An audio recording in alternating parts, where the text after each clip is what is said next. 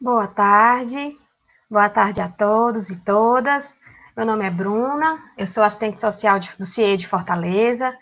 Sejam muito bem-vindos a mais um webinar da nossa semana comemorativa dos 30 anos do ECA. O tema de hoje será Panorama dos 30 anos do ECA: Conquistas, Desafios e Expectativas. Eu gostaria de destacar que o CIE é uma tribuna livre e que todos devem se sentir à vontade para expressarem as suas opiniões, ainda que não sejam necessariamente as mesmas da instituição. Nossa mesa hoje será composta por duas aprendizes protagonistas, dois convidados que terão 30 minutos de fala cada, e ao final teremos um momento de perguntas e respostas. E aí, pessoal, é importante que ao longo do nosso evento vocês mandem suas perguntas no chat. Participem, o evento de hoje é para vocês.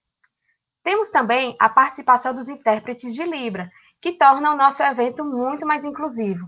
Muito obrigada pela participação de vocês hoje. Agora eu quero conversar com vocês um assunto muito importante.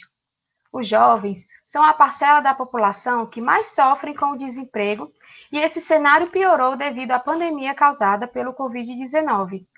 Diante desse contexto, o Centro de Integração Empresa-Escola, o CIE, tem apoiado uma petição online criada por um aprendiz. O movimento cobra respostas de uma medida provisória enviada ao Ministério da Economia, que prevê a contratação de até 400 mil jovens. A petição está em busca do número simbólico de 400 mil assinaturas para mudar a vida de 400 mil jovens. Para apoiar essa causa, assine a petição. Gente, no YouTube tem um link, né, que leva você direto para a petição. Assinem, que é muito importante. Agora, a gente preparou um vídeo para vocês, bem legal, que foi feito por aprendizes de todo o Brasil. Pode soltar.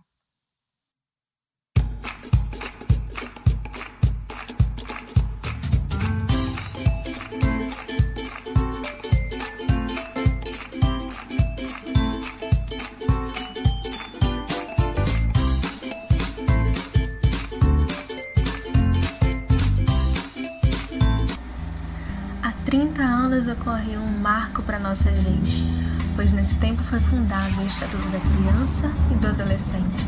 Agora elas têm direito à liberdade, respeito e dignidade e são reconhecidas com os mesmos direitos de uma pessoa na sociedade. Sendo assim, protegido pela lei de toda e qualquer maldade, criança é feita para brincar e, assim como os adolescentes, têm direito à liberdade. Em cada canto da cidade, um novo sorriso estampado no rosto de crianças e adolescentes. Independente da idade, seu único trabalho é trazer felicidade, que se olha, se vê e se sente.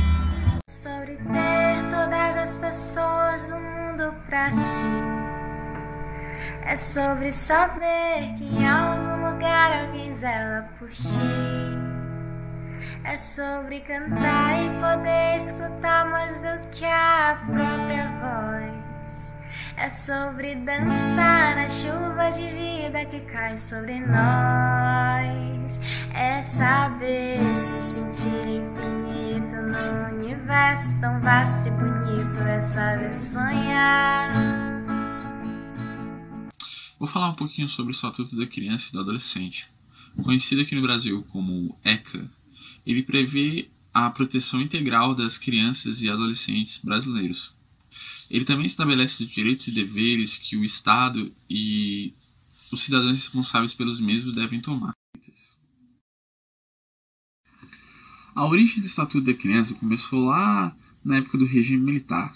O ECA surgiu na necessidade de acabar com todo aquele resquício de autoritarismo da época do regime militar que ainda restava. Desse modo, os deputados acabaram debatendo a necessidade de um ordenamento jurídico para as crianças e adolescentes. Então, lá, só que isso não foi criado na época, ainda assim, do regime militar. Em 13 de julho de 1990 é criado o nosso então conhecido Estatuto da Criança e do Adolescente. Vamos falar de um assunto que é interessante, que para quem não sabe possa ser até relevante. Sabendo que é demais, então pare e pense como surgiu o espaço para crianças e adolescentes. Todos nós temos direito, e isso é fato. Há 30 anos que esse marco jurídico foi realizado. Proteção para a juventude, eu não discordo. Lei instituída sobre o mandato de Fernando Polo. Então escute o papo. Criança aprende muito mais na escola do que um ambiente de trabalho. Um dos avanços e desafio que o conseguiu: diminuição do trabalho infantil. Apenas um que na rima eu tô citando, mas tem muitos outros que eles estão realizando. E dentre outras coisas que o estabelece: direitos à vida, à saúde, à cultura e etc. 30 anos do Estatuto da Criança Adolescente. Gratidão por estar sempre andando pra frente. Assim vocês reconhecem seus direitos e deveres. E com certeza você vai poder lutar por eles. Pessoal, bem legal, né? E aí, aproveitando esse vídeo tão legal que a gente viu dos nossos aprendizes, né? Eu queria falar para vocês que esse mês de agosto é um mês bem comemorativo para os jovens. Ontem, dia 11, foi o dia do estudante. Hoje, dia 12 de agosto, é o Dia Internacional da Juventude. Parabéns a todos os jovens que estão nos assistindo. E no dia 18 é o dia do estagiário. Então, nada mais justo do que escutar vocês para a gente poder ter um retrato né, da realidade da juventude brasileira. E então, nós do CE lançamos em nossas redes a hashtag Jovem Challenge. E funciona assim. Você consegue mostrar em um vídeo de 15 segundos o que é ser jovem? As respostas mais criativas serão repostadas nos nossos perfis. Então, participa, gente. Será que em 15 minutos vocês conseguem mostrar para a gente o que é ser jovem? Estamos esperando. Bom, gente, sabemos que é dever da família, da comunidade, da sociedade em geral e do poder público assegurar com absoluta prioridade e sem discriminação a efetivação dos direitos da criança e do adolescente. No processo de garantia de direitos, tornar a criança e o adolescente protagonistas também é dever de todos nós. Por isso, é com muita alegria que eu convido agora né, o nosso primeiro debatedor da tarde, senhor Mário Volpe, então, Ari Volpe, que é formado em filosofia e mestre em políticas sociais pela Universidade de Brasília.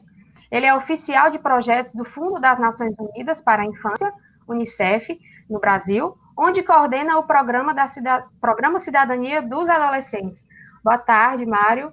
Obrigada por estar aqui hoje, é um prazer recebê-lo. Prazer, Bruna. Muito boa tarde a todos. Parabéns aos jovens que estão acompanhando essa live nesse Dia da Juventude.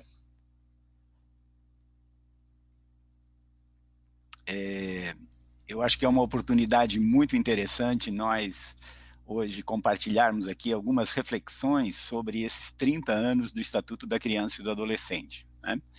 Eu acho que os adolescentes e jovens do Brasil é, fizeram um, um processo muito interessante de participação, seja na, nas suas comunidades, mas também é, na construção disso né, que nós temos hoje, dessa legislação, o Estatuto da Criança e do Adolescente, que nasceu lá em 1990, e depois o Estatuto da Juventude. Então, nós construímos, do ponto de vista legal, né, um, um, grande é, processo de participação que resultou em assegurar na lei aquilo que a gente quer no dia a dia de crianças e adolescentes. É, nessa ideia de fazer um balanço, então, desses 30 anos do Estatuto da Criança e do Adolescente, é, tem uma coisa interessante que ontem eu ouvi numa dessas, numa das lives que eu estava participando, é que o Estatuto da Criança e do Adolescente é uma das poucas leis que todos os anos são comemoradas. Né? Isso mostra a importância que essa lei tem na sociedade. A gente comemorou um ano do estatuto, a gente comemorou dois anos do estatuto, três anos do estatuto.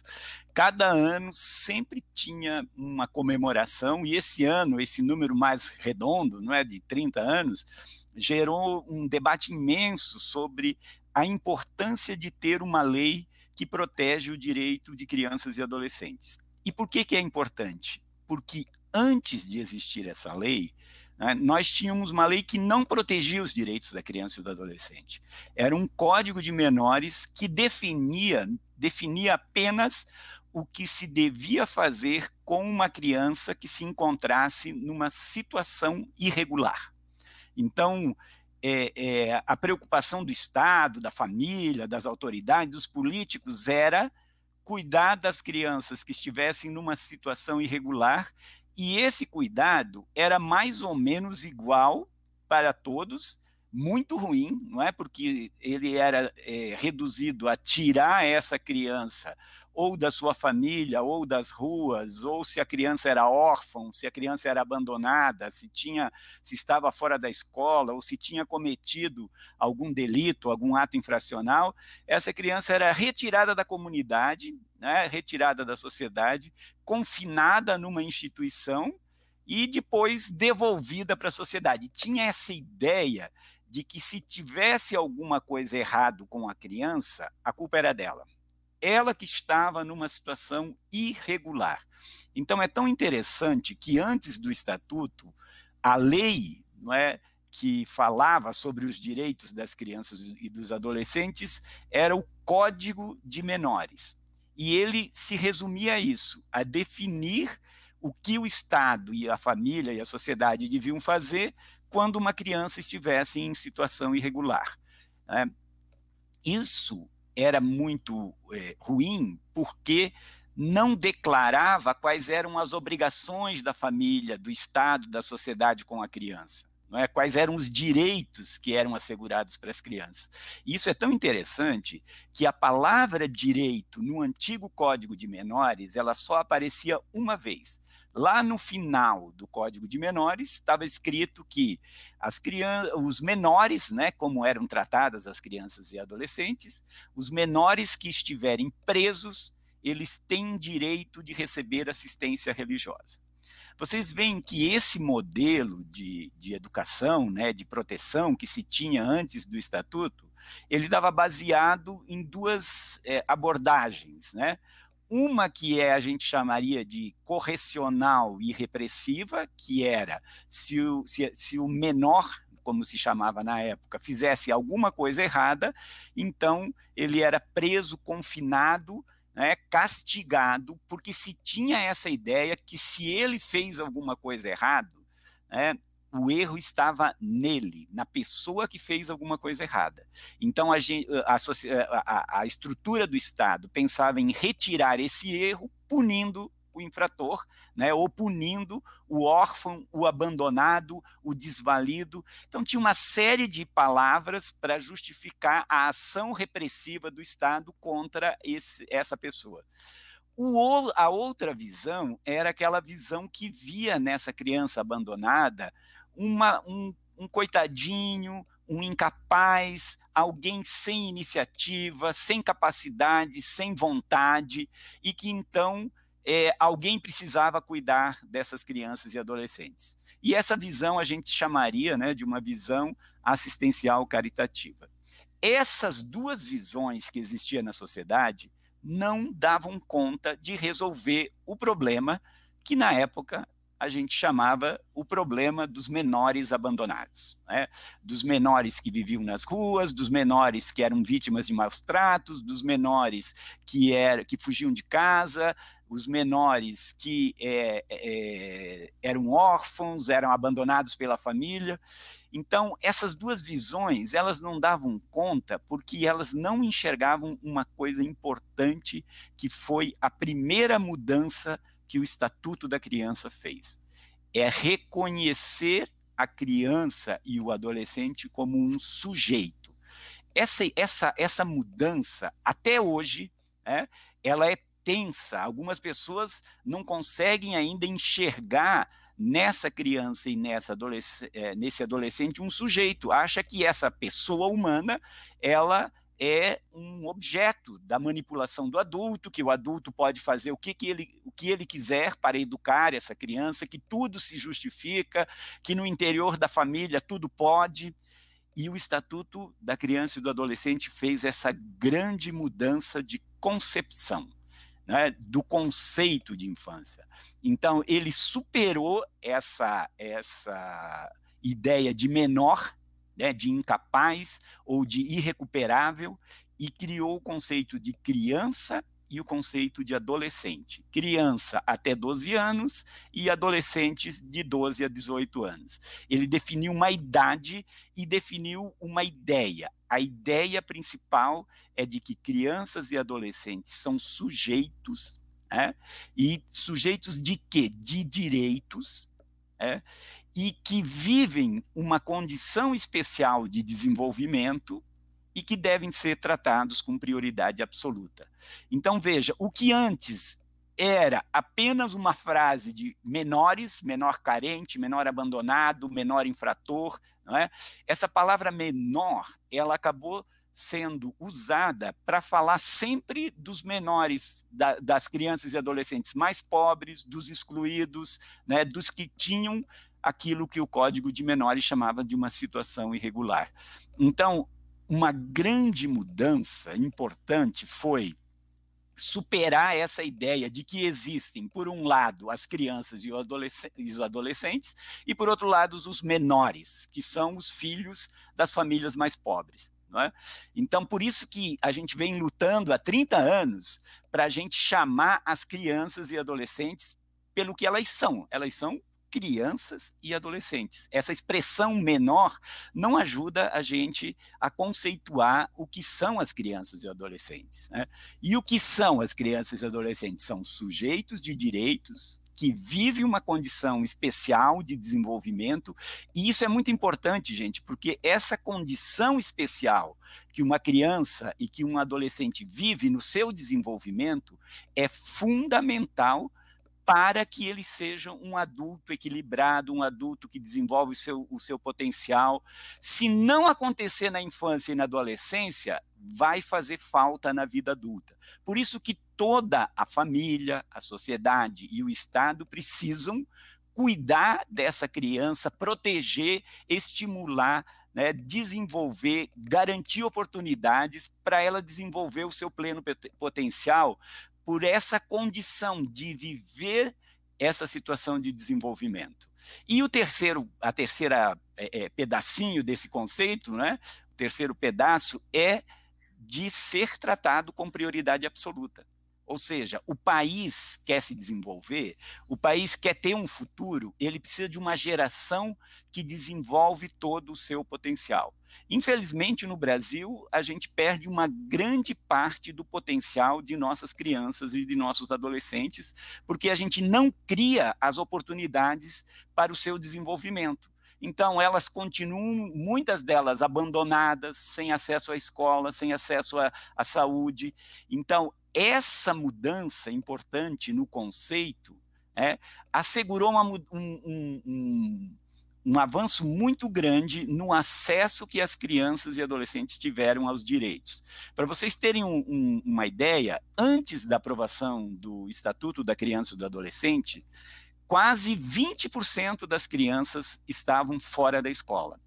Hoje são 4%, ainda é muito, não é?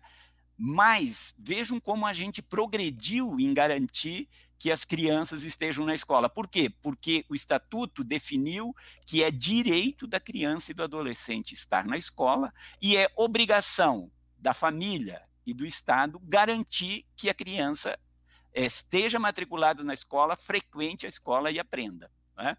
Então, essa primeira mudança de concepção, né, de conceito de infância, foi muito importante porque foi ela que permitiu, por exemplo, que nós tivéssemos uma redução imensa da mortalidade infantil, né? porque o direito à vida é assegurado à criança desde o seu nascimento.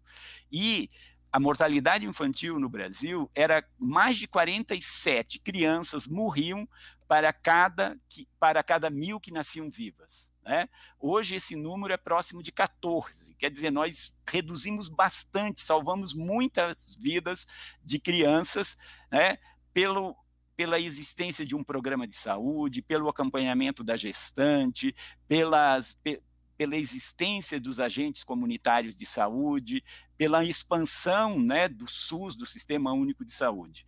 Então, uma segunda mudança foi essa, de que nós, para as crianças, nós precisamos de um conjunto de políticas públicas e não de programas né, pontuais para internar aqueles adolescentes numa instituição, aqueles adolescentes que vivem uma situação irregular. Né?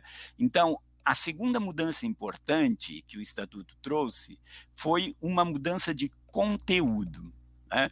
Eu dizia que antes o, o, Código de Menores só tinha a palavra direito uma única vez. Né? O Estatuto da Criança e do Adolescente está cheio da palavra direito. Por quê? Porque definiu o direito à vida, à saúde, à educação, à profissionalização, à cultura, ao esporte, ao lazer, ao nome, à identidade, à certidão de nascimento. Então, todos os direitos para todas as crianças e adolescentes. Então, o conteúdo do estatuto ampliou a visão que a gente tinha de infância e adolescência para dizer que não é uma instituição como existia na época, né, chamava-se FUNABEM, Fundação Nacional de Bem-Estar do Menor, fundações estaduais de bem-estar do menor, eram órgãos muito pequenos que cuidavam de todas as crianças que viviam em situação irregular. Então, hoje, o que quem deve cuidar das crianças? Todas as políticas de educação, de saúde, de cultura, de esporte, de lazer, de assistência social. Então, a, a mudança de conteúdo é, trouxe para as crianças e adolescentes a garantia de que todos os seus direitos estão protegidos por uma lei. E todos esses direitos têm alguém responsável por assegurar, seja na família, na sociedade, seja no Estado. Né? E essa mudança também é, é, é importante, não é? porque a gente não, não, não, não pode lembrar da criança somente quando acontece alguma coisa errada com ela.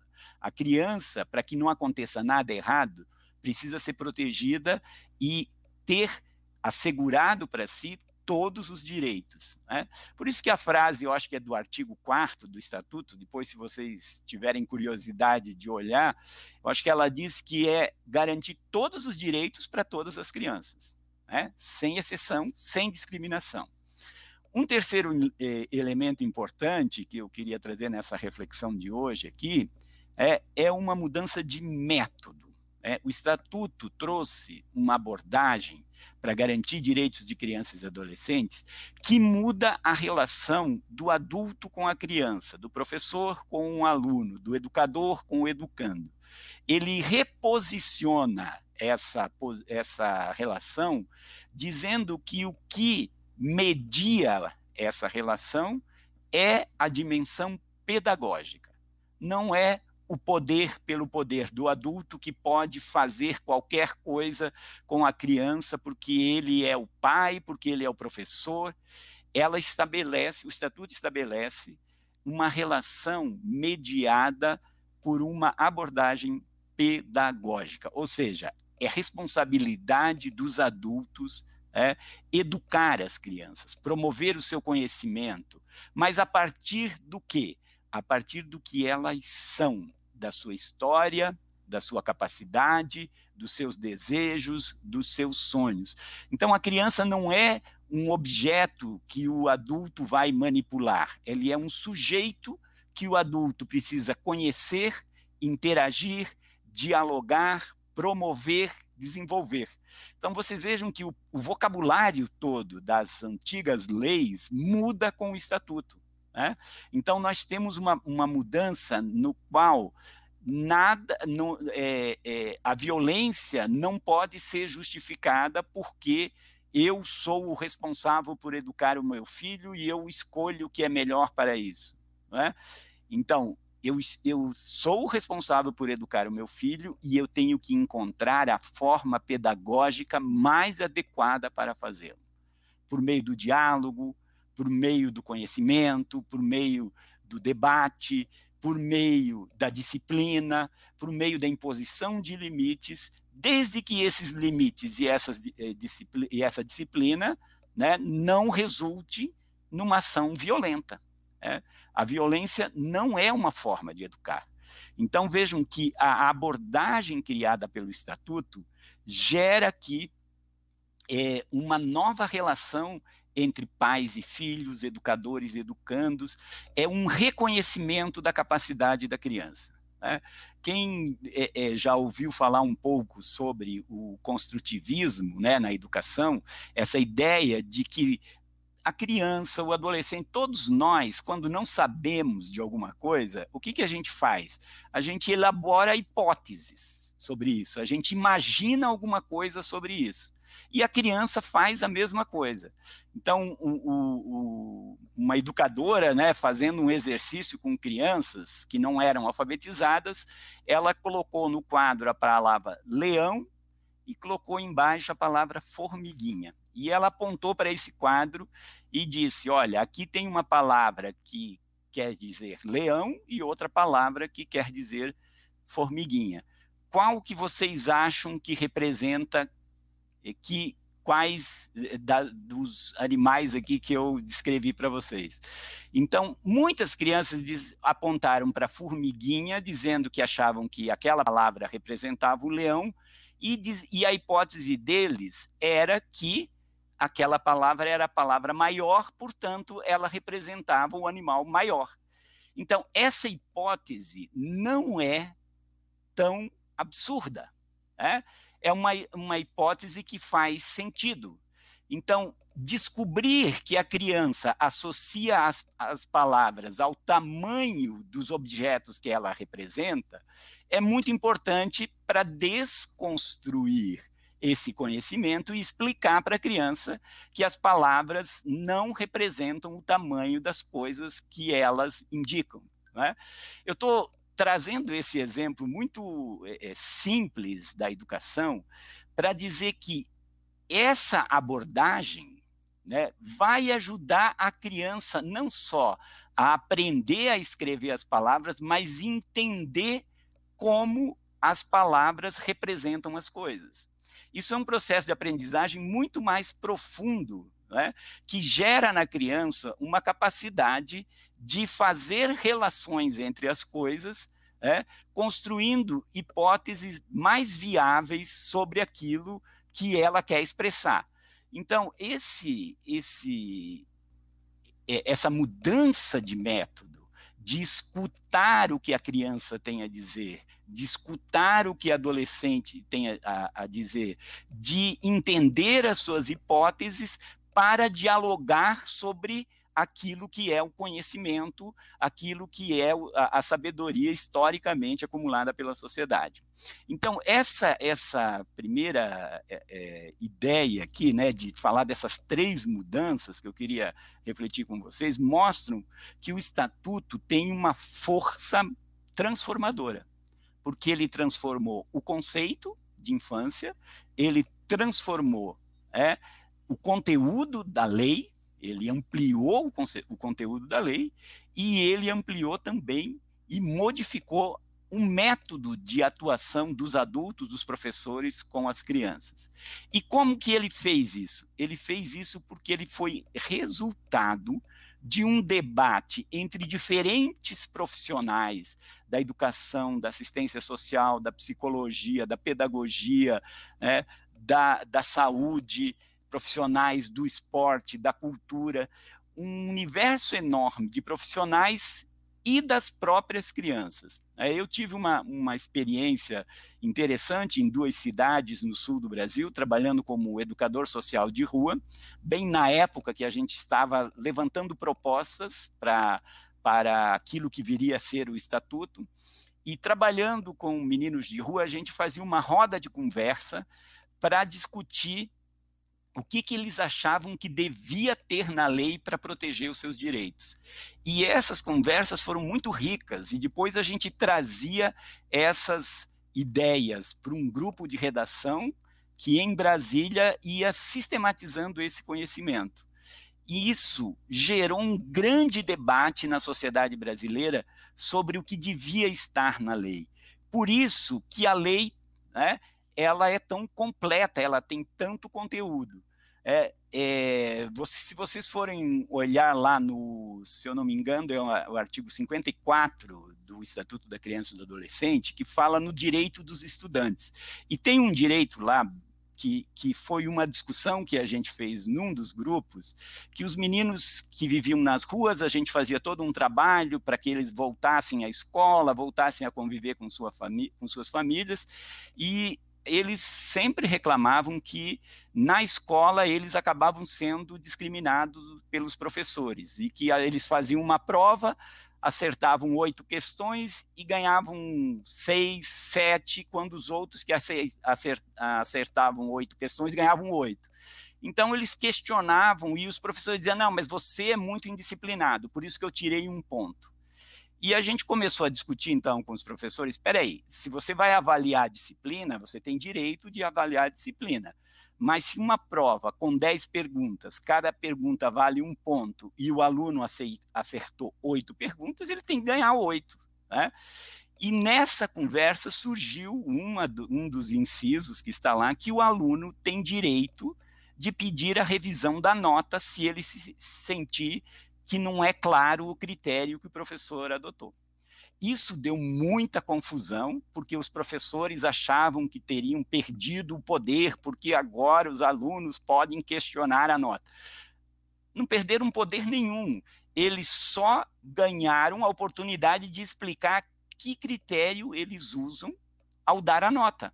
Não quer dizer que o professor tem que mudar a nota dele, quer dizer que o professor tem que esclarecer para todos os alunos quais são os critérios que ele usa para dar nota numa prova e como é a média final do mês. Eu acho que aqui deve ter muitos aprendizes aqui, essa discussão é eterna, né? O que vale ponto, o que não vale ponto, mas o mais importante de tudo isso é que a criança e o adolescente têm direito de saber como eles são avaliados qual é o critério que está sendo usado. Porque só assim ele sabe identificar os temas que ele precisa melhorar e aqueles que ele está bem.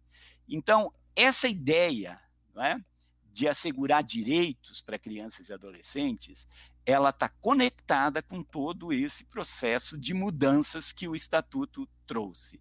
E eu acho que ele representou uma grande oportunidade para os educadores, para os professores, para os adultos, para os pais serem melhores pais, melhores, melhores professores, melhores educadores, estabelecendo uma relação democrática, uma relação com papéis bem diferenciados, mas com igualdade de tratamento, é? E, que constrói relações mais é, é, equilibradas entre, entre o adulto e a criança. Então, eu queria trazer essas reflexões hoje para dizer que o desafio do Estatuto da Criança e do Adolescente é fazer essas mudanças na vida real. Porque, se por um lado a gente avançou bastante em reduzir a mortalidade infantil, em assegurar né, que 96% das crianças esteja na escola, nós, por outro lado, temos né, a cada dia mais de 24 adolescentes sendo assassinados no Brasil, especialmente adolescentes negros e das comunidades populares. Nós ainda temos não é, muita discriminação racial, nós temos ainda muita discriminação contra os povos indígenas. Então, nós precisamos criar uma sociedade mais de democrática e mais respeitosa. E o Estatuto é essa legislação que ajuda a construir esse esse coletivo mais respeitoso aos direitos de todos. Porque se a gente respeita o direito de todos, a gente está respeitando, obviamente, o direito de cada um na sua, singularidade, na, na sua singularidade, na sua diversidade, nas suas características pessoais. E é isso que o Estatuto veio trazer um conjunto de direitos para o conjunto de crianças e adolescentes como uma contribuição para o país garantir o seu desenvolvimento, aproveitando o potencial de todas as crianças e de todos os adolescentes. Era isso que eu queria compartilhar com vocês. Agradeço ao CIE essa oportunidade e queria aproveitar para cumprimentar todos vocês por esse Dia da Juventude e ao CIE pelo trabalho fantástico que está desenvolvendo. Muito obrigado. Obrigada. Nós que agradecemos, né? foi um prazer ouvi-lo. Para nós é uma grande honra né, receber é, uma das pessoas que esteve à frente né, da criação do ECA, de ouvir a ponta, né, de, de ver a criança realmente como protagonista, né? E hoje a sua fala foi cheia de conhecimento, com propriedade de quem realmente conhece, né? Participou e viu aí as transformações que o ECA trouxe, né? Para a sociedade, para as nossas crianças e adolescentes. Muito obrigada, senhor Mário Volpe. E agora a gente chama de volta, né? A nossa aprendiz Andressa. Ela não pôde falar no começo, né? Por conta da internet, mas deu certo, né, Andressa? Deu sim. Bom, gostaria de agradecer a fala do nosso primeiro debatedor, o Mário Volpe. A sua fala foi de grande conhecimento aqui para o nosso debate. Quero pedir desculpas pelo probleminha na internet e gostaria de me apresentar novamente para vocês. Bom, eu me chamo Andressa Adriele, tenho 20 anos e sou aqui da região metropolitana de Belo Horizonte. Sou aprendiz em práticas bancárias há um ano e sete meses pelo CIE do Polo Prado e trabalho atualmente no Itaú Unibanco. Como todo jovem possui sonhos, eu também tenho o meu. Gostaria de compartilhar aqui com vocês que um desses sonhos é me tornar uma grande profissional de arquitetura. Estou batalhando, correndo muito para conseguir conquistar esses sonhos, assim como outros. Bom, gostaria de agradecer o convite por estar aqui participando, juntamente com vocês, dessa mesa de debate. Acho muito importante o tema que estamos debatendo hoje, ainda mais sabendo que antigamente não existiam esses direitos pensados exclusivamente para as crianças e adolescentes, e que a partir do estatuto houve uma mudança. E dentre essas mudanças, a idade mínima para o jovem adentrar ao mercado de trabalho. E a lei da aprendizagem, ela ajudou a formalizar isso. Embora a gente ainda tenha muitos, muitas crianças e adolescentes que trabalham informalmente ou então em maneiras desumanas o ECA ele proporcionou uma melhora significativa nos direitos das crianças, fazendo com que elas tenham acesso à educação, a lazer, à saúde, e não tendo aquelas responsabilidades de adultos fora do tempo. Eu acho que por ser 30 anos, é um, uma, um tempo longo, bom, eu acho que ainda, ainda temos um grande caminho a percorrer na garantia desses direitos, porque enquanto houver crianças e adolescentes jovens que não se não não são beneficiados com esses direitos, a gente tem que batalhar sim por eles. Bom, agradeço muito a minha participação. Agora eu passo a minha palavra para minha colega, a Maria Eduarda. Olá, boa tarde a todos e a todas. Eu sou a Maria Eduarda Wilson Massulo.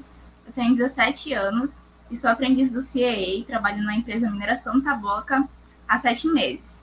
Eu moro em Presidente Figueiredo, interior do Amazonas, e eu estudo na Universidade Federal do Amazonas. Eu sou uma pessoa muito sonhadora, tenho muitos sonhos, mas um dos meus maiores sonhos é que eu estou batalhando e fazendo o necessário para realizar é ser médica. Eu gostaria de agradecer ao CIE pela oportunidade de estar aqui, representando não só os aprendizes do meu município, do meu estado, mas também juntamente com a Andressa, nós estamos representando os aprendizes de todo o país. É um imenso prazer estar participando nessa mesa com convidados tão especiais como a doutora Thais e o professor mestre Mário Volpe. E é um imenso prazer também estar debatendo sobre um assunto tão importante que é o ECA. O ECA ele é reconhecido internacionalmente como um dos mais avançados diplomas legais dedicados à garantia dos direitos da criança e adolescente. Embora esse assunto ele seja bastante comentado, né, bastante debatido e reconhecido, ainda muitas pessoas, e principalmente jovens e crianças, que não tem conhecimento sobre os seus direitos. Então, acho que estar tá debatendo sobre esse assunto numa plataforma online que tem um grande alcance é muito bom. A gente sabe que no decorrer dos anos a internet ela tem sido a nossa aliada e diante da, do cenário que a gente está vivendo atualmente, ela tem sido muito mais necessária e ainda mais a nossa aliada. É, então, embora infelizmente né, não, não são todas as pessoas que possuem acesso à internet, mas eu espero que a cada dia a gente busque outros meios de disseminar essa informação para todas as pessoas, porque é algo muito importante. Bom, eu também espero que nos próximos congressos, debates, eventos que abordem tema desse tipo, haja ainda mais a participação das crianças e dos jovens. E também que haja ainda mais a, participa a participação ainda mais efetiva dos jovens e das crianças na criação de políticas públicas e na destinação dos orçamentos públicos, porque o lugar de criança é nos orçamentos públicos. Então, é muito necessário né, que a gente faça que os nossos direitos e garantias legais e constitucionais eles sejam mais conhecidos, compreendidos mas acima de tudo cumpridos. Então, já que eu falei, já, já me apresentei um pouquinho, já falei, vou passar a palavra para a nossa segunda debatedora de hoje, que é a doutora Thais. A doutora Thais, a Ruth Liro Lisboa, ela é auditora fiscal do trabalho, atualmente coordenadora da atividade de fiscalização da aprendizagem na Bahia e presidente do Fórum Baiano de Aprendizagem Profissional. Ela também já atuou como coordenadora nacional da aprendizagem na Secretaria de Inspeção do Trabalho. Boa tarde, doutora Thais. A palavra agora é com a senhora. Obrigada, Eduarda. Um prazer estar aqui. Agradeço ao CIE pela oportunidade. E, Eduardo, eu queria dizer que eu já conheci sua cidade, tá? Eu ingressei na carreira é, aí no Amazonas, em Manaus, e tive a oportunidade de conhecer o presidente Figueiredo e vi que fiquei muito feliz que teria um aprendiz representante do Amazonas, de presidente Figueiredo, no, nesse debate. É, depois da aula que a gente teve com o Mário, né, fica, fico até constrangido no que é que eu vou falar, mas enfim, trazendo um pouquinho a fala para minha vivência, que é o lado da fiscalização, é, eu gostaria de trazer um importante direito que hoje muitas crianças e adolescentes no Brasil ainda, ainda não têm respeitado, que é o direito ao não trabalho, né? Ah, hoje a gente ainda tem 2, 2 milhões 390 mil crianças e adolescentes em situação de trabalho infantil. É um número muito triste. Se a gente pensar que nesses últimos anos, de 92 até 2015, houve uma redução de 65% do trabalho infantil, é uma grande conquista que o ECA nos trouxe, mas é uma luta que ainda precisa ser debatida todos os dias. E aí, é, até parabenizo o CIE pela trazer à tona esse debate e trazer a oportunidade de falar e refletir nesses números, porque quanto mais a gente traz para a sociedade refletir, mais a gente expõe essa realidade e pode lutar para combater e reduzir. É, Voltando para o direito à profissionalização, que é um dos direitos previstos lá no ECA e na nossa Constituição Federal, que os nossos adolescentes devem ter, a gente tem hoje a lei da aprendizagem como a única lei no Brasil que garante efetivamente o direito à profissionalização com todos os direitos trabalhistas e previdenciários assegurados. Então, assim, eu não poderia deixar de ter a oportunidade de falar sem falar da lei da aprendizagem, né? A gente falar de adolescente, não falar da lei da aprendizagem, acho que é, eu vi que tem muitos aprendizes no chat, fico feliz de vocês estarem presentes. O direito à profissionalização dos nossos adolescentes, ele poderia é, ele está melhor representado através da lei da, da, aprendizagem. Por quê? Porque a lei da aprendizagem ela traz é, outros elementos por trás que estão previstos também no EC na nossa Constituição Federal. Então, a lei da aprendizagem, ela primeiro exige que o aprendiz continue na escola até que ele conclua o ensino médio. Então, ela combate diretamente a evasão escolar. Nós, da Auditoria Fiscal do Trabalho, por exemplo, quando vamos fiscalizar as empresas, um dos documentos que a gente pede em fiscalização é o certificado de frequência escolar. Então, meninos, a gente acompanha se vocês realmente estão estudando, se vocês estão frequentando a escola, porque sem educação, a gente não tem futuro, não tem futuro daquela pessoa, não tem um futuro de sociedade, não tem um futuro de país. Então, eu acho que um dos grandes pilares que trazem a importância da lei da aprendizagem é justamente essa busca pela manutenção do acesso à educação. Então, quantas vezes em fiscalização, por exemplo, a gente tem meninos que foram afastados do trabalho infantil e surge uma oportunidade para entrar é, no contrato de aprendizagem, e a primeira providência que a gente diz é: está estudando, se não está, volte para a escola porque sem a educação e a educação de base, realmente, é, a gente não tem um futuro de país, né? Os futuros são ceifados. Então, essa é a base número um, pilar número um, que eu acho que a lei da aprendizagem traz, respaldada pelo EC e pela Constituição Federal. Uma outra grande importância que eu falei um pouquinho já é o combate ao trabalho infantil. Né? Hoje, desses 2 milhões 391 mil crianças e adolescentes no Brasil em situação de trabalho infantil, 80% desse número está na idade, na faixa etária que poderia ser aprendiz. Então, se todas as empresas do Brasil hoje cumprissem sua obrigação legal de contratar aprendizes, a gente teria erradicado 80% do trabalho infantil no Brasil, apenas migrando essas, esses adolescentes, né, a partir dos 14 anos, da condição de trabalho desprotegido, de trabalho legal, para o trabalho formal, para o trabalho protegido, com todos os direitos trabalhistas e previdenciários assegurados. Então, isso é, é muito forte e muito importante, e a gente precisa manter isso em mente. É, um outro dado que a, a lei da aprendizagem traz também é o direito à formação profissional. Então, na lei do aprendiz, uma das grandes belezas dela é o aprendiz receber salário para sentar numa cadeira, numa sala de aula e ter aula e receber uma formação profissional. Então, quantos e quantos países a gente vê que existe uma legislação dela? Por isso que a gente deve brigar sempre, lutar sempre por um número maior de aprendizes, porque através dele as pessoas que precisam, aqueles adolescentes e jovens que precisam ingressar no mercado de trabalho, têm a oportunidade do primeiro emprego, mas mais do que isso, recebem salário para receber uma formação profissional.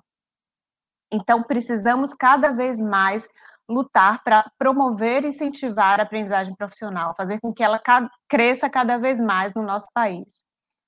E quando a gente pensa em formação profissional, e aí trazendo até para os números de hoje, né, a pandemia no Brasil, tem, quer dizer, não apenas no Brasil, né, no mundo inteiro, tem trazido reflexos muito duros.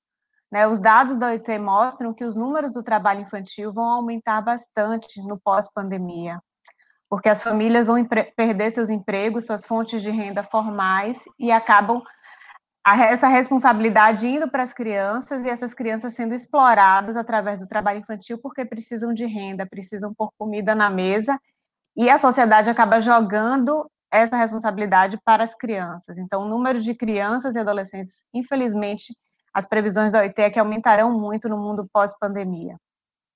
E a gente não pode deixar isso acontecer, não pode permitir isso. E eu acho que ter os 30 anos do ECA para lembrar da gente dessa responsabilidade é muito bom.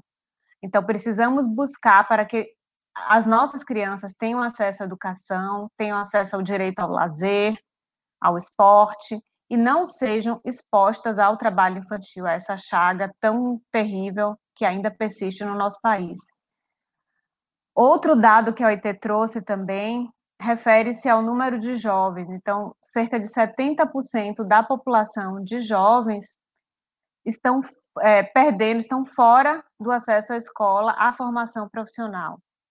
E aí, quando a gente pensa nas empresas, por exemplo, depois desse apagão que gerado pela pandemia, né, no mundo econômico, do mundo de negócios, cada vez mais surge a necessidade de a gente ter profissionais capacitados, ter profissionais qualificados e prontos para enfrentar o grande desafio de voltar o desenvolvimento econômico, voltar a produtividade, aumentar a produtividade do país. Então, como que a gente resolve isso? Resolve isso capacitando a mão de obra brasileira. Então, se a gente pode capacitar os nossos adolescentes e os nossos jovens através de uma formação profissional de qualidade essa é uma das melhores formas que existe para a gente enfrentar um mundo pós-pandemia. Um mundo que vai ter uma grande recessão, grave crise, mas que precisa cada vez mais de profissionais qualificados, profissionais capacitados para enfrentar essa diversidade. Além disso, é, da, de toda a diversidade que a gente precisa de qualificação, a gente precisa que os profissionais estejam aptos a, a, enfrentar a mudança de mundo né, que a gente vai ter. Então, hoje a gente está aqui nessa live com um monte, quando eu olhei aqui, estavam em 700 e tantas pessoas ao vivo assistindo, no país inteiro, quem sabe até gente fora do país assistindo. Então, assim, o mundo mudou, o mundo do trabalho irá mudar no pós-pandemia. Então, precisamos cada vez mais de profissionais capacitados para esse novo mundo do trabalho. E os nossos adolescentes que têm o direito à profissionalização previsto no ECA, previstos na Constituição Federal, precisam ter essa oportunidade, essa oportunidade de ingressarem no mercado de trabalho, no mercado formal, com direitos trabalhistas assegurados, direitos previdenciários assegurados e o direito a uma capacitação de qualidade. E aí eu sempre brinco com as empresas e digo assim, a aprendizagem não é custo, a aprendizagem é um investimento, um investimento barato de se fazer, se você pensar no potencial que ela traz para as empresas.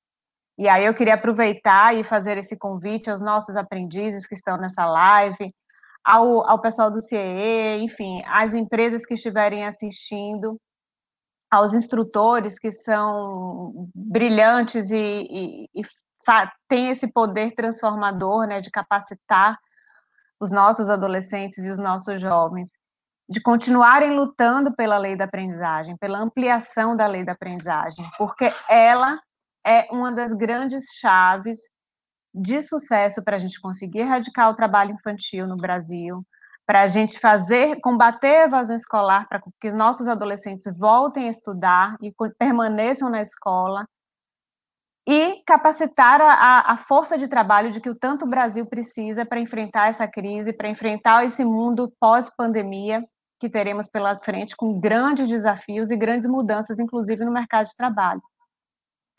Então, falar dos 30 anos do ECA hoje, é, eu acho que a gente, eu, eu, enquanto auditora fiscal, não poderia deixar de falar da questão do trabalho infantil e da questão da aprendizagem, porque eu acho que é uma das grandes bandeiras que precisamos continuar lutando. E eu, fiquei emocionada até em ver, tanto na fala da Andressa quanto na fala da, da Maria Eduarda, o sonho delas em continuar é, uma outra formação profissional, né? falaram em medicina, falaram em arquitetura. Então é isso, eu acho que a gente precisa trabalhar para que os nossos adolescentes possam evoluir sempre. E, e a, a gente tem que pensar que a evolução de cada criança que permanece na escola e cada adolescente que permanece na escola e tem acesso a uma formação profissional é a evolução da sociedade, a evolução do país. A gente nunca conseguirá ter um país grandioso, com grandes avanços econômicos, tecnológicos, se a gente não tiver nossas crianças na escola, nossos adolescentes na escola, e o direito à profissionalização assegurados aos nossos adolescentes e à nossa juventude. Então, essa é uma bandeira que eu acho que a gente tem que continuar lutando sempre, batalhando sempre, e a cada ano do ECA, como o Mário comentou, continuar comemorando e trazendo esses temas é, em pauta, trazendo esses temas em mente, para nunca deixar de baixar essa bandeira nessa luta. É, e aí eu queria, enfim, falar algumas palavras que os, os debatedores que me antecederam falaram, que eu acho que é importantíssimo. A gente falou em futuro, falou em educação, falamos em, o Mário falou em sujeito de direitos, e aí, os protagonistas desses sujeitos de direitos, e aí a gente pensa no, nos 30 anos do ECA, a toda a história que o Mário contou foi justamente uma história de quê? De mobilização social. E aí, espaços como esse e o engajamento da nossa juventude é essencial para que a gente continue ampliando esses direitos. E sempre pensar que os direitos sociais das crianças e dos adolescentes não se restringem a ele, se restringem a toda uma nação. Então, quando a gente luta pela garantia e pela ampliação dos direitos das nossas crianças, dos nossos adolescentes, a gente está lutando por uma melhoria de país, uma melhoria de nação. Então, por isso, eu vi que eles falaram essas palavras e eu quis trazer e tornar ela novamente aqui, pegar dos palestrantes que me antecederam e fazer minhas também, porque eu acho que são palavras que a gente não pode deixar de esquecer. Então, a mobilização, é, a mobilização da população, da sociedade brasileira precisa continuar. Então, quem sabe quando a gente comemorar os 40 anos do ECA, por exemplo, a gente já não tenha erradicado o trabalho infantil no Brasil. Seria um grande sonho todas as nossas crianças, e não apenas 96% delas estivessem na escola, mas 100% das nossas crianças estivessem com acesso à escola, com educação de qualidade. Então, eu acho que, que minha fala será sempre nesse sentido, lutar pela educação das nossas crianças, do lutar pelo direito à profissionalização dos nossos adolescentes e dos nossos jovens. Porque quando a gente luta por eles, a gente luta por toda a nação brasileira, a gente luta por todo o futuro do Brasil. É, e é isso. Então, Bruna, se você quiser, eu comentei com você, eu sou sucinta e, e se deixar eu vou ficar aqui falando, porque eu sou apaixonada pela lei da aprendizagem. E, e eu penso que é isso, assim, a lei da aprendizagem é uma grande lei que tornou em prática muitos dos direitos que estavam previstos no ECA. Né? Então, enfim, sou apaixonada e pode ficar à vontade para me cortar, porque senão eu vou ficar falando aqui até amanhã. Não, muito obrigada, doutora Thais, assim, sua fala foi muito importante, né? Hoje os nossos aprendizes que nos assistem, eles sabem bem, né, o poder da oportunidade, o poder de poder ter o primeiro emprego e, e a transformação que traz para a vida, né, para que eles se tornem realmente protagonistas, né, da sua história, dos seus sonhos. Então, é, agradecemos muito, né, a sua fala foi muito importante. É, podemos abrir, né, um momento para as perguntas, aí eu acredito que o debate ele se estende, né, com as perguntas. Lembrando, pessoal, que tem um link de avaliação fixado no chat, né? Não deixem de participar, a opinião de vocês é muito importante.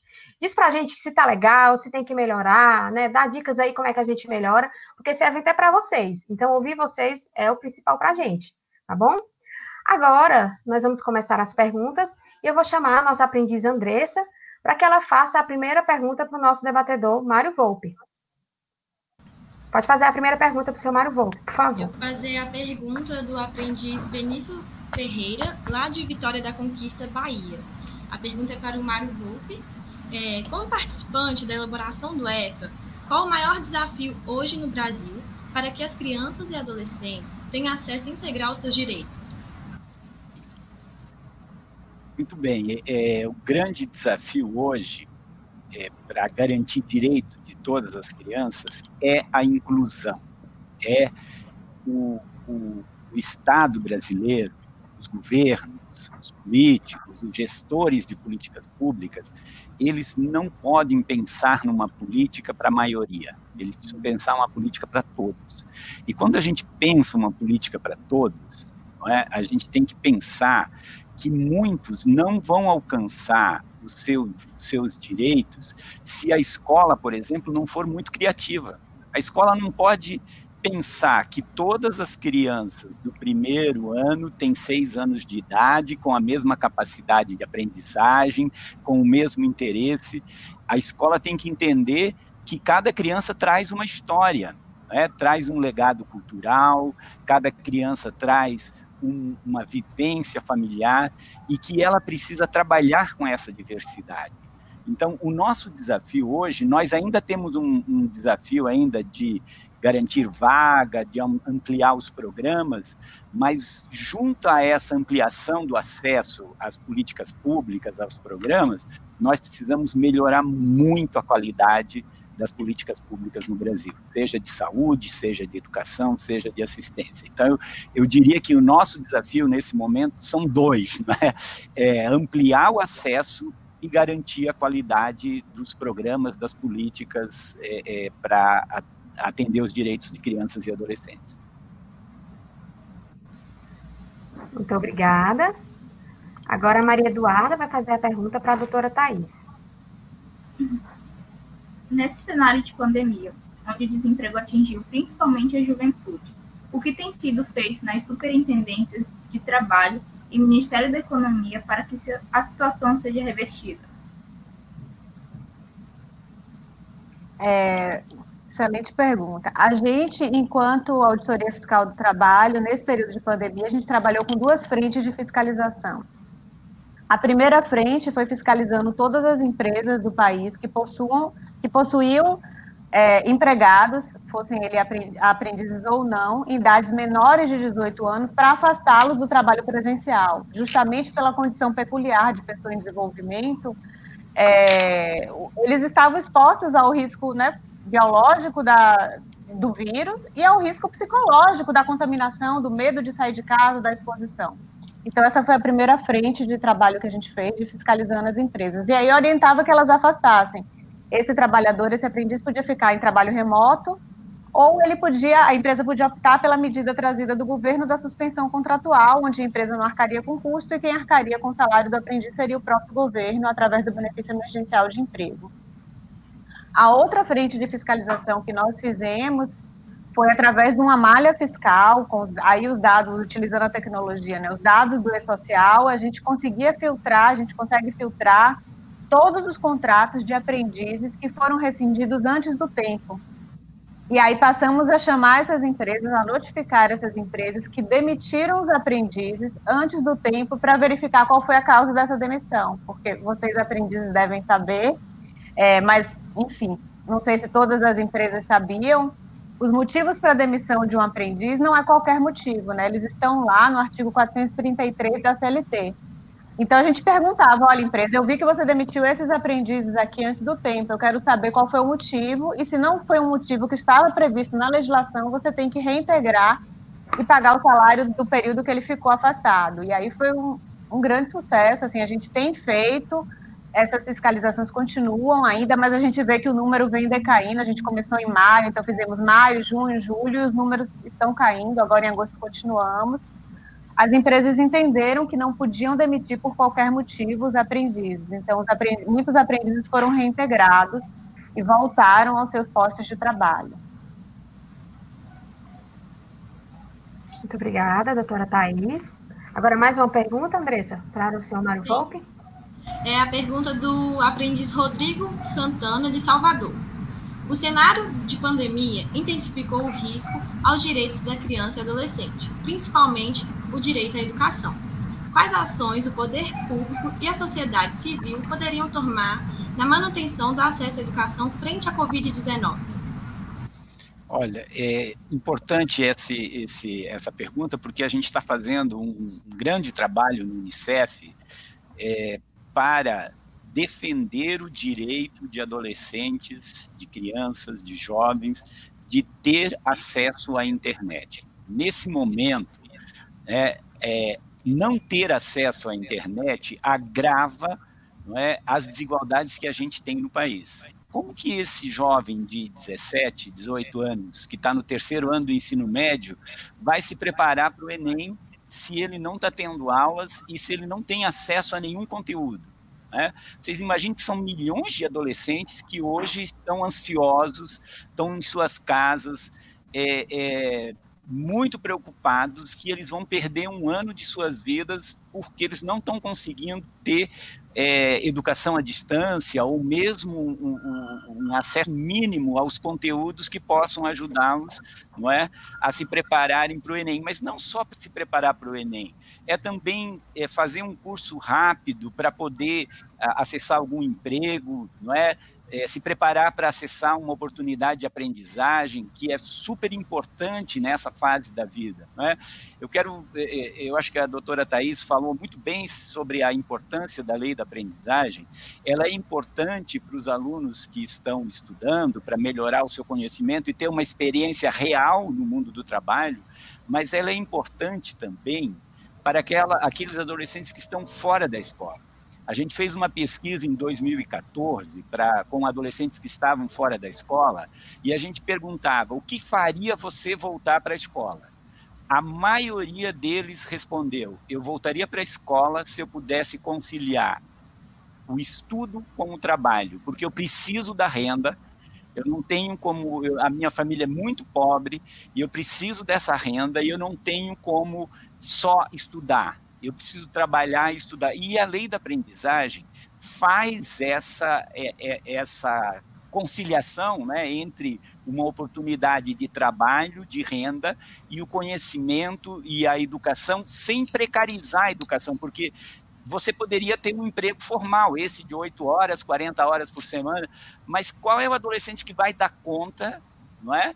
De estudar mesmo, de se preparar para um vestibular de medicina, né, Maria Eduarda? De se preparar para um vestibular de arquitetura, Andressa, com, é, é, se ela não tiver tempo de estudar e se ela não tiver condições. E hoje, para estudar, você precisa de acesso à internet. Então, o Unicef está fazendo uma, um, uma campanha forte junto ao governo, junto às empresas de telefonia, para achar uma solução né, que garanta que os, ah, os adolescentes e os jovens das famílias vulneráveis tenham um acesso gratuito à internet. Eu acho que esse, essa seria uma medida fantástica nesse momento da pandemia. Muito obrigada, senhor Mário Volpe. né, pela resposta. É um, um assunto bem importante, né, que está em alta, essa questão do debate da educação, né, do acesso à educação pelos meios digitais, que a gente sabe que, infelizmente, muitas famílias, muitos jovens, muitas crianças ainda não têm esse acesso, né? Mas, gente, antes disso, antes da gente prosseguir, tá, as perguntas, eu queria é, parar um pouquinho para a gente falar, né, dizer que a gente bateu o recorde de visualizações, 22 mil visualizações, né, de todos os, dessa semana do ECA, né, 22 mil jovens conseguiram ter acesso a esse conhecimento, né, então parabenizar e agradecer todos os envolvidos, né, é muito importante para a gente é, a difusão desse conhecimento, né, a participação dos nossos aprendizes, no chat, né, a participação deles cada vez mais é, fortalece o protagonismo deles, né, que é o que a gente quer. Então, é um momento bem legal que eu queria dividir aqui com vocês, né, e agradecer esse momento que está sendo bem bacana, né, muito obrigada a todos que estão nos participando, né, e mandando as perguntas para a gente no chat. É, temos mais uma pergunta para a doutora Thais. Eduarda. O trabalho protegido para adolescentes foi implementado com o ECA. Na sua opinião, quais os principais desafios hoje para que o jovem tenha acesso ao primeiro emprego e de que forma o governo e a sociedade civil poderiam reverter a situação? É muito triste ainda a gente ver que temos crianças e adolescentes, né? Mas como até o Mário comentou, hoje a realidade é de que a maior parte das famílias, dos nossos adolescentes, precisam do trabalho como fonte de renda para sobreviver. Então, a gente não pode negar esse direito ao acesso ao trabalho, ao acesso à fonte de renda. O que a gente tem que proibir e lutar contra é o trabalho desprotegido, o trabalho através da exploração dos nossos adolescentes. Então, acho que a melhor forma de a gente expandir é através da lei da aprendizagem. A lei da aprendizagem, até ano passado muito se falou em reforma da Previdência, esse ano ainda antes da pandemia, né, falando em reforma da Previdência. Com a lei da aprendizagem, o aprendiz já começa a contribuir para a sua aposentadoria lá na frente. Então, se a gente fala em déficit de, de, de é, aposentadoria da Previdência Social do país, por exemplo, estimular que a juventude, que os nossos adolescentes ingressem no mercado de trabalho através da lei da aprendizagem, a gente está ajudando a combater esse déficit porque os nossos adolescentes aprendizes contribuem para a Previdência. Então, eu acho que a melhor forma de estimular o acesso a um, a um, trabalho digno, a um trabalho, é através da lei da aprendizagem, porque ela não só vai garantir esse trabalho digno, esse trabalho protegido, como ela vai dar o acesso à educação através de uma qualificação profissional e vai manter manter o direito de acesso à escola, né? Então, o aprendiz continuará estudando, porque tem uma jornada reduzida, então vai poder continuar na escola regular até que ele conclua o ensino médio e possa seguir a carreira dele. Obrigada. É, nós temos mais uma pergunta para a doutora Thais. E aí, doutora Thais, quando a senhora for é, é, finalizar a resposta, eu gostaria que a senhora fizesse as suas considerações finais e se despedisse do público que nos assiste. Andressa? Eduarda? Essa pergunta é dos aprendizes de Brasília e Maceió. É assim: qual a importância dos fóruns de aprendizagem para a garantia dos direitos da juventude? Eu acho que os fóruns têm uma fundamental importância para a garantia de direitos, né?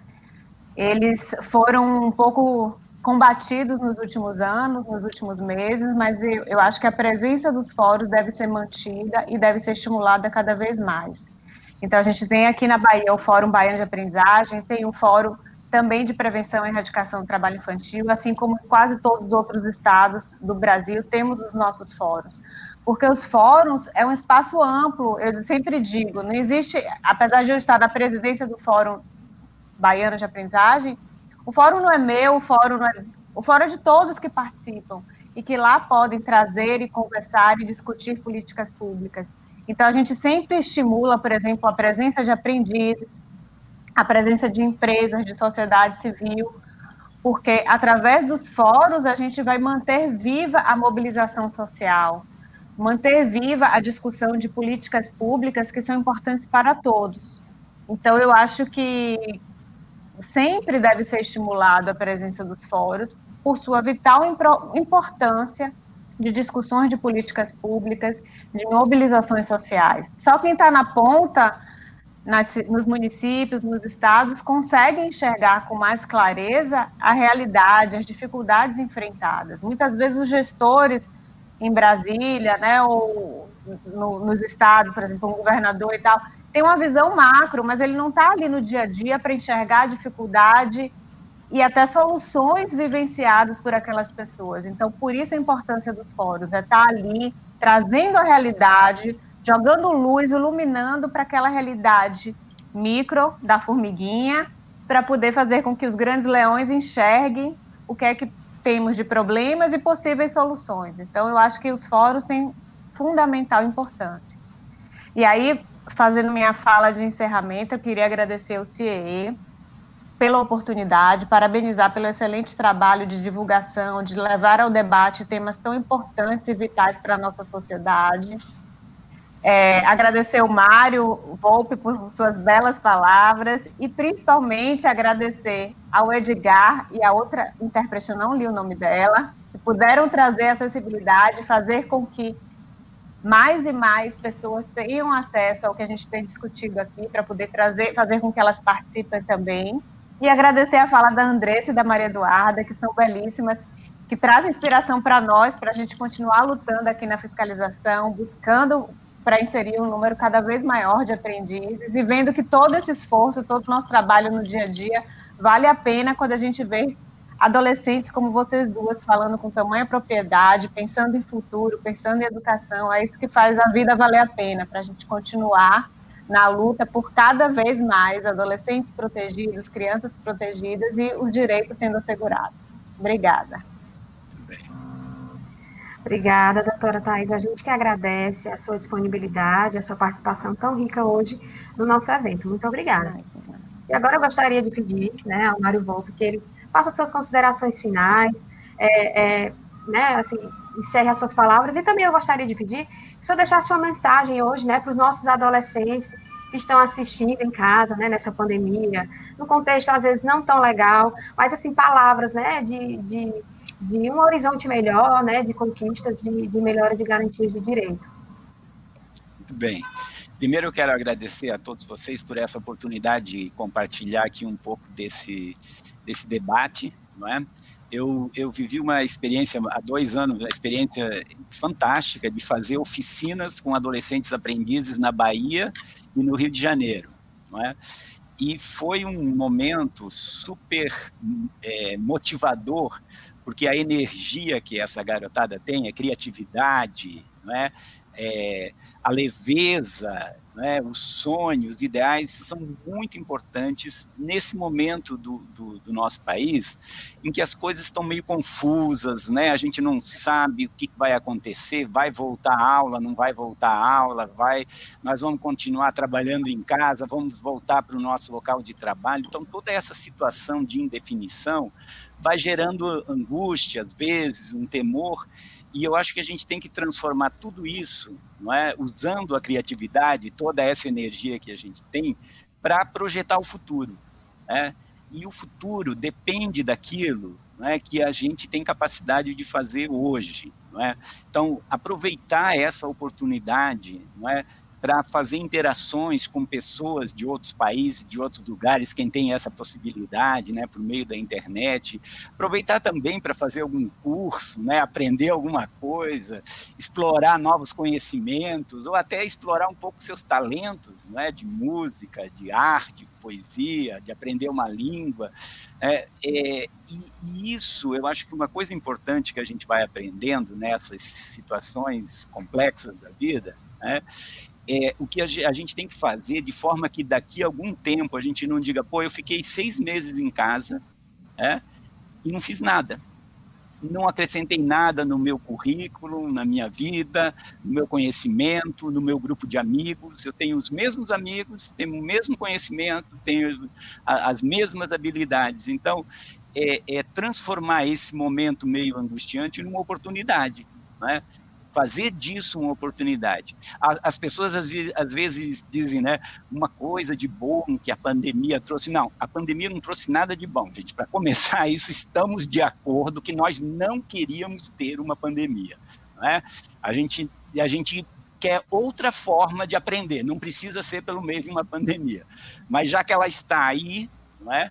nós vamos usar esse, esse momento que nós temos né, para melhorar né, a nossa compreensão sobre a vida, sobre o mundo, sobre as pessoas, né, se conectar, ser solidário, né, ser empático com as pessoas. Eu acho que o, o, o momento né? Eu vejo né, coisas que, que acontecem na vida, né? a gente vê esse, esse número absurdo de homicídio de adolescentes que acontece no nosso país, né? não está certo.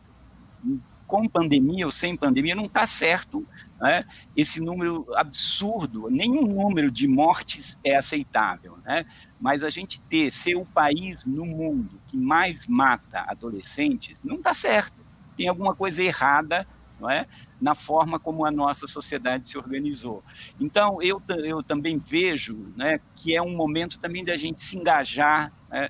Tem um movimento global muito bonito contra o racismo, então é uma hora da gente se engajar nesse movimento também. Né?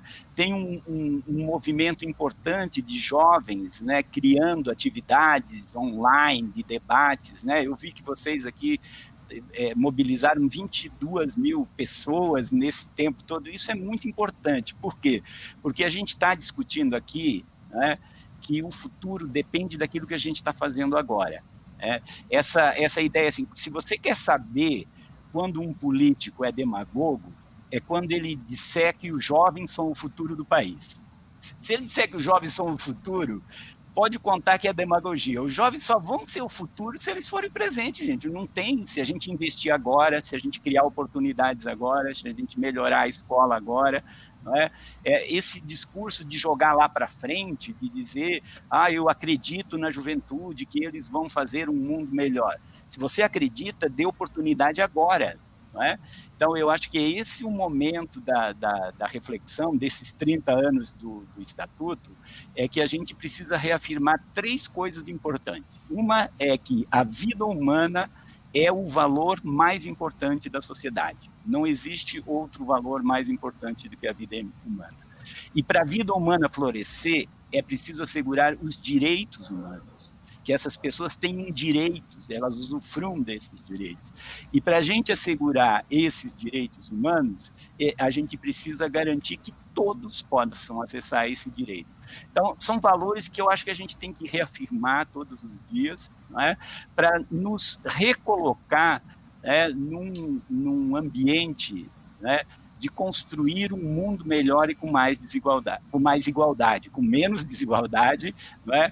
e com mais igualdade e com mais justiça. Eu acho que é isso né, que a gente constrói quando a gente faz um debate bonito como a gente fez hoje, com gente que tem esperança, que as coisas vão melhorar graças ao engajamento de cada um de nós. Então, muito obrigado, Bruna, pela sua condução desse debate, muito obrigado é, a Maria Eduarda, a Andressa, a doutora Thais, e a todos os que participaram, a Edgar e a Silvia, que fizeram a tradução aqui da, Libras. E, e, a todos vocês que participaram, foi um prazer estar com vocês nessa tarde e compartilhar tão, ideias tão legais, mas principalmente essa esperança de um mundo melhor. Muito obrigado.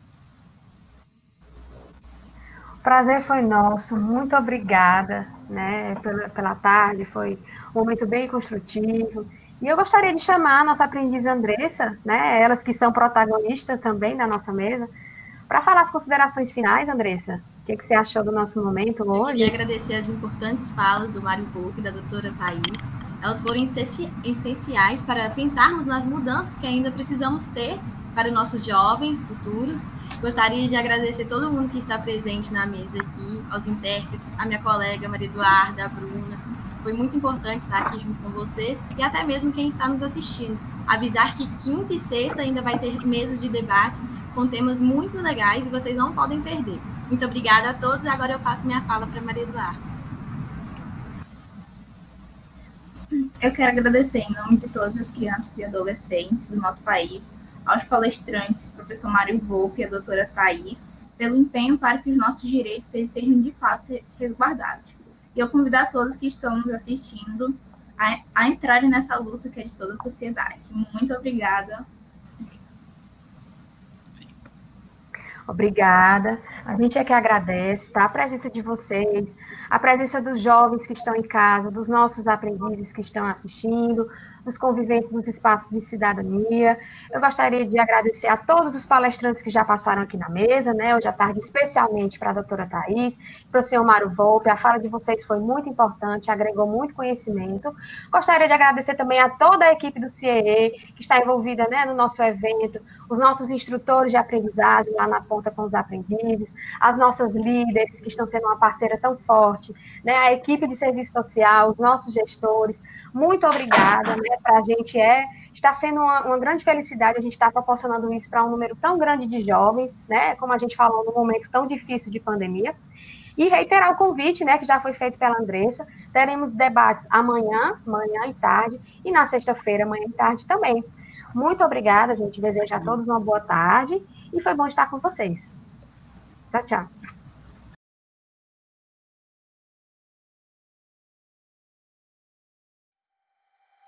Esse podcast é um oferecimento do CIE